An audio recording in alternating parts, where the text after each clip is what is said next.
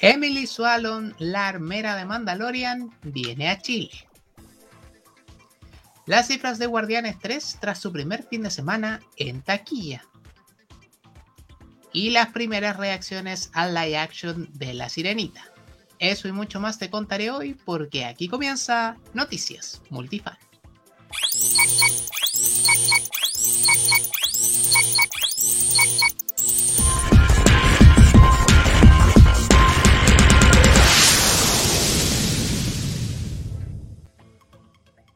Hola multifans, bienvenidos a una nueva entrega de Noticias Multifan. En el año 1975 estrenó en los cines Tiburón, una película de terror dirigida por Steven Spielberg.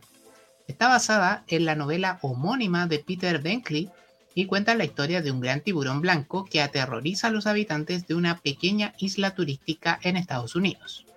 La película tuvo un gran impacto en la cultura popular y se convirtió en un éxito de taquilla recaudando más de 450 millones de dólares en todo el mundo y convirtiéndose en la cinta más taquillera de su tiempo.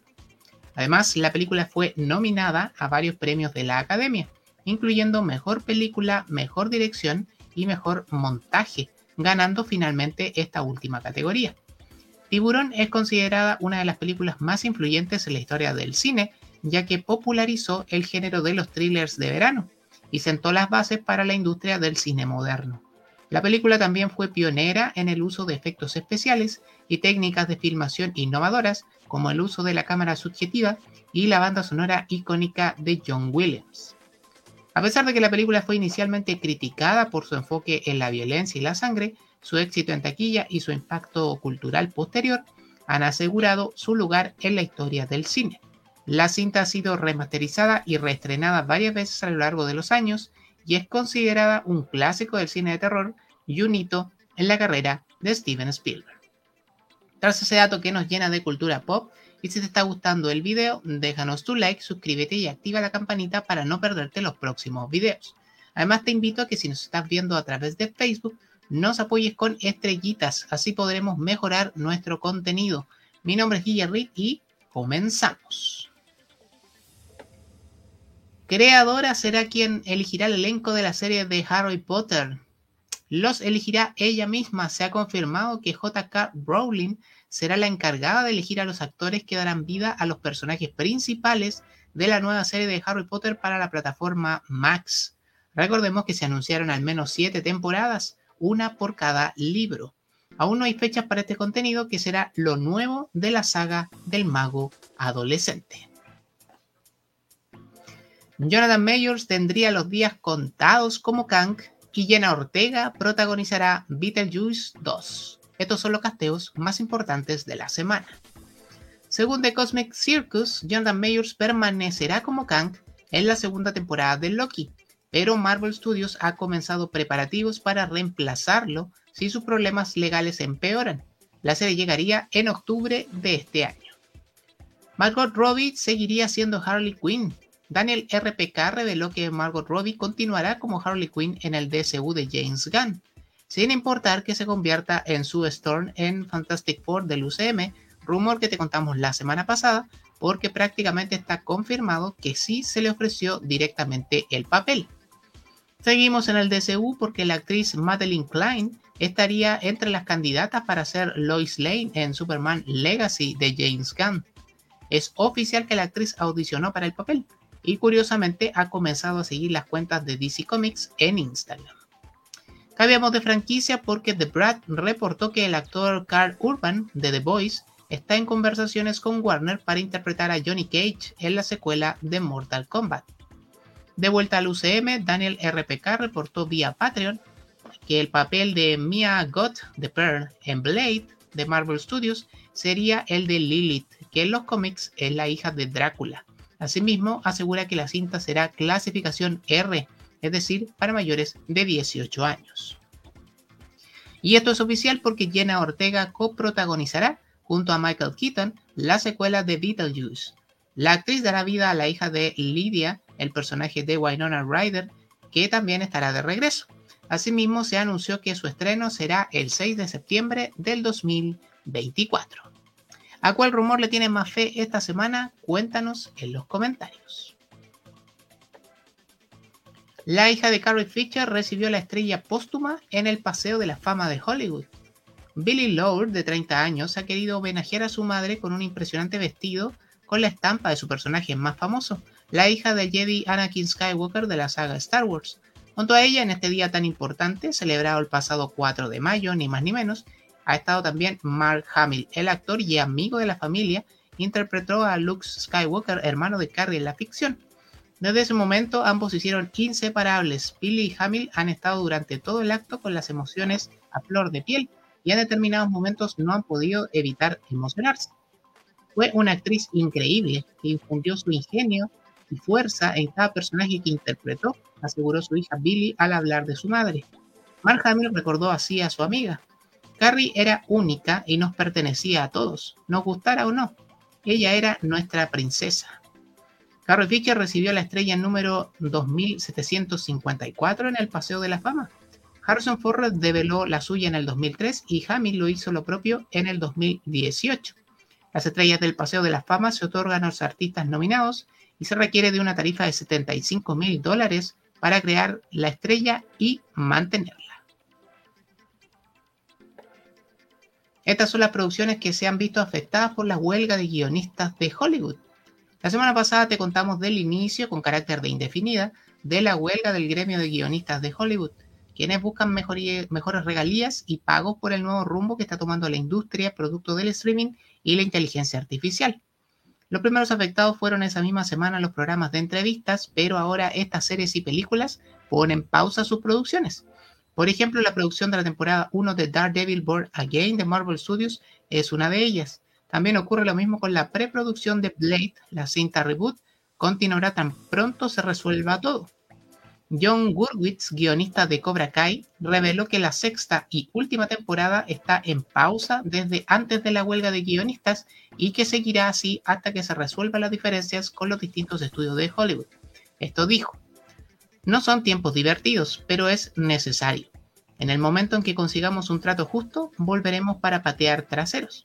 Además, los hermanos Duffer reportaron que la producción de la temporada final de Stranger Things no comenzará hasta que finalice la huelga de escritores, a pesar de que los guiones ya han sido entregados. Esto como una muestra de solidaridad con sus colegas.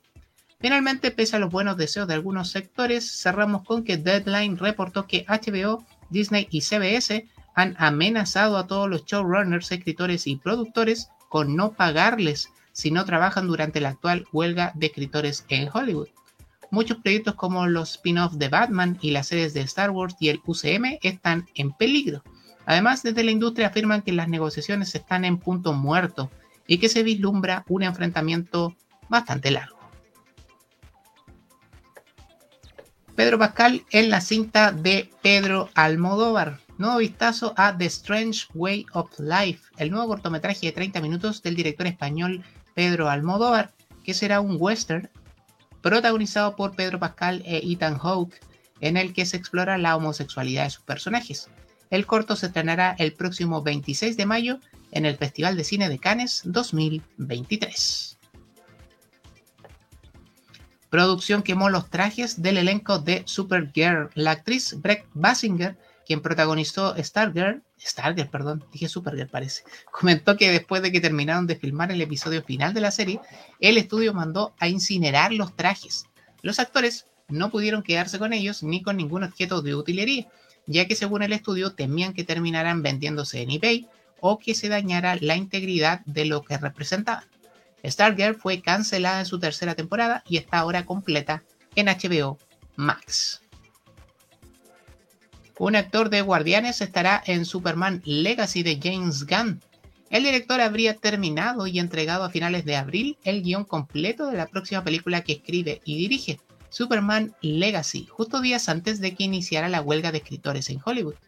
La nueva cinta de DC estaría iniciando filmaciones en febrero de 2024, según señaló The Brad.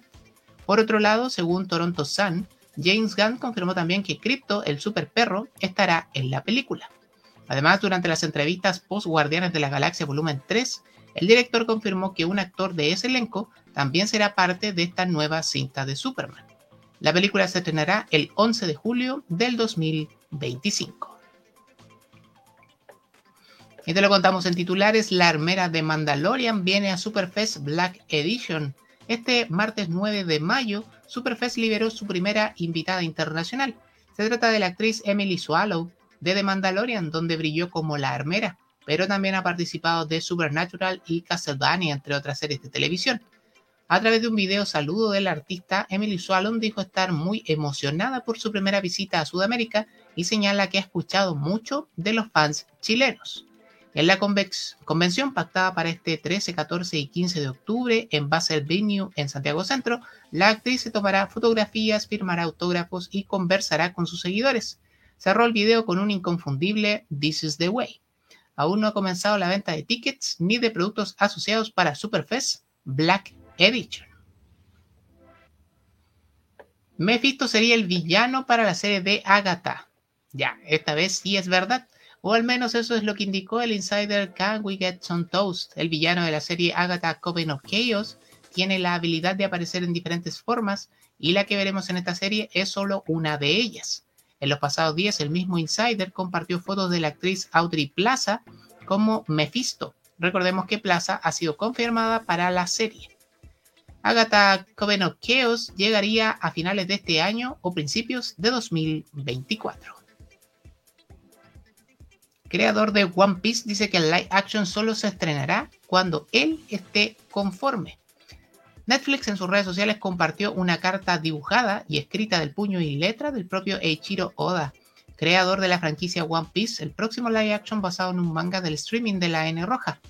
Allí la plataforma señala que compartimos la misma determinación de invitar a todos al mundo de One Piece. Esto porque el autor del manga expuso que aunque ellos, Netflix, comprenden a cada uno de los personajes, la realidad es que venimos de culturas diferentes, así que nuestros códigos, técnicas y aspiraciones son distintas, apuntó. Todos los que participamos en la producción ahora estamos en la misma sintonía, argumentó Oda, añadiendo que Netflix se comprometió a que estrenarían la serie solo cuando yo esté conforme con el resultado, enfatizó. Sin embargo, dice que están en la recta final del proyecto. Adam Driver ya habría firmado para ser el señor fantástico. Según la insider My Time to Shine Hello, Adam Driver ya firmó contrato oficialmente para interpretar a Reed Richards en Fantastic Four. Recordemos que en las pasadas semanas su nombre fue mencionado varias veces para el papel, pero parece que ya no es un rumor y el contrato está terminado. Tenemos a nuestro Reed Richards en el UCM. Pero por otro lado, según la insider Grace Randolph, el icónico actor Denzel Washington rechazó el papel del poderoso enemigo de los Fantastic Four, Galactus. Hace unos días atrás, el medio Jan Freaking Robot reportó que Antonio Banderas está en negociaciones finales para interpretar al villano, luego de, varios, de que varios insiders reportaran lo mismo. Los Cuatro Fantásticos llegará a los cines el 14 de febrero del 2025. Super Mario Bros. superó a Toy Story 4 y los Minions como la cinta animada más taquillera.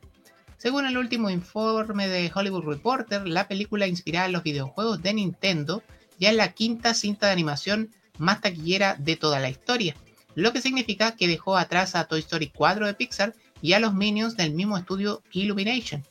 La cinta del fontanero suma 1.161 millones de dólares y ahora está en el puesto 24 de las cintas más taquilleras de la historia. Sus próximas víctimas animadas podrían ser Los Increíbles 2 y La Bella y la Bestia, ambas de Disney, que están solo a 100 millones de distancia. El podio lo encabeza El Rey León del 2019 con 1.663 millones y le siguen Frozen 2 y Frozen 1 respectivamente. Imágenes promocionales muestran vestuario de Loki, Mobius y el personaje ganador del Oscar. Durante esta semana comenzaron a circular algunas imágenes que corresponderían al merchandising para el segundo ciclo de Loki, si bien estas piezas no nos dicen mucho sobre la trama de la serie, incluyen un par de cosas interesantes, y es que además de anticipar que el personaje de Ke Hui Kwan sería un agente de la TVA, no muestran a Mobius o Owen Wilson en lo que parece un traje espacial de la TVA. Según The Cosmic Circus, Marvel Studios lanzará la segunda temporada de la serie Loki en otoño y añadió que el mes que más sentido hace para, que, para Marvel sería octubre. La taquilla para Guardianes de la Galaxia 3 en su primer fin de semana. La película abrió su primer fin de semana con una apertura de 114 millones de dólares en los Estados Unidos para un total de 282 millones a nivel mundial. Además, el director confirmó que el guion estaba planeado para ser un spin-off de Rocket y Groot, pero terminó siendo la tercera parte de la franquicia. Gunn añadió que siempre vio a Rocket como el protagonista secreto de la historia de las películas de los Guardianes, pero primero tenía que contar la historia de Peter Quill para luego contar la de Rocket en la tercera película. Además, la organización PETA ha autoorganizado el premio Not a Number a James Gunn con Guardianes de la Galaxia Volumen 3, una obra maestra en defensa de los derechos de los animales, señaló la entidad. Lisa Lange, presidenta de PETA, dijo que ha logrado que el público vea a los animales como individuos y nos ha recordado que solo porque podemos experimentar con ellos no significa que debamos hacerlo. Guardianes de la Galaxia Volumen 3 ya está en los cines y será comentario obligado este jueves en los cuatro fanáticos de Multifan. Primeras reacciones para La Sirenita de Hale Bailey. La crítica ya vio La Sirenita y estas son algunas de las primeras impresiones. Big Screen Leaks señaló, La Sirenita es fantástica. La gran dirección de Bob Marshall The Rod Marshall perdón, nos brinda uno de los mejores remakes de acción en vivo de Disney y una experiencia teatral alegre. Hale Bailey es perfecta como Ariel y es el corazón de la película. Es un viaje encantador bajo el mar que no puedo esperar para volver a ver. Por su parte, Courtney Howard señaló, encantadora, pero increíblemente irregular. Hale Bailey, Joha Howard King, Melissa McCarthy y Javier Bardem pusieron su corazón y alma en una película que no puede escapar de su legado animado. Mejor cuando se inclina hacia la locura campi, pero limita sus elementos de fantasía sin motivo alguno. Por su parte, Soy Rose Bryan señaló, La Sirenita es una nueva versión de acción en vivo que conserva el corazón y el alma de la historia que conocemos y amamos, y se eleva aún más con la actuación perfecta de Hale Bailey, que la convirtió en una estrella. Nació para estar en la pantalla grande y ella es la razón por la que vale la pena ver esta nueva versión. The Movie Podcast finalmente dijo, La Sirenita es un splash absoluto. Vemos nadar a Hale Bailey como Ariel con tanta gracia, las canciones clásicas cobran nueva vida y son tan pegadizas como siempre. Quedarás hipnotizado con imágenes magníficas que te inundan de color, mientras David, Kidd, David Biggs llena el caparazón de Sebastián con facilidad. Además, la actriz Jodie Benson, que da voz a Ariel en la animación de La Sirenita, le dio un efusivo abrazo a Hale Bailey, que da vida a la versión live action de la adaptación de Disney, esto durante la van premier desde donde emanaron estas primeras reacciones. Por otro lado, según Rolling Stone, la muñeca de la marca Mattel se acaba de convertir en el artículo más vendido en la categoría de muñecas y casas de muñecas de la tienda digital de Amazon, con un precio de 14,99 dólares. Y al parecer el éxito de ventas fue tal magnitud que en Estados Unidos se anuncia que es un producto agotado de manera temporal. Finalmente, Deadline reportó que Disney adelantará un día, al 25 de mayo, el día jueves, el estreno de La Sirenita, para tener un fin de semana de cuatro días y, según los análisis, tener una taquilla aproximada a los 110 millones de dólares, uno de los mejores debuts de un live action de Disney desde Aladdin. La Sirenita preestrenará en Chile, por cierto, el próximo 24 de mayo. Ya sabemos en qué momento ocurrirá la temporada 2 de Andor. Tony Gilroy, el escritor detrás de la serie Andor, dijo, esta es una oportunidad. Estas son 1500 páginas del material más dinámico en la vida de estas personas. Lo hicimos bien la primera vez y no quiere dejar a tu pie fuera del acelerador. La segunda temporada de Andor será la final esto porque definitivamente los últimos tres episodios ocurrirán exactamente tres días antes de la trama que vimos en Star Wars Road One. Andor 2 estrenará en agosto del 2024 por Disney Plus. Y así le ponemos punto final a esta nueva entrega de Noticias Multifan. Por aquí te dejo un par de videos que seguro también serán interesantes para ti. Te invitamos a compartir este video y suscribirte. Queremos seguir creciendo y mejorando nuestro contenido y solo podemos hacerlo con tu ayuda. Además, si nos estás viendo o escuchando vía Spotify, por favor dale al botón seguir porque también nos ayuda un montón. Y recuerda, ¿para qué ser un fan si puedes ser un multifan? Nos vemos la próxima semana. Esto fue Noticias Multifan. Chao, chao, chao.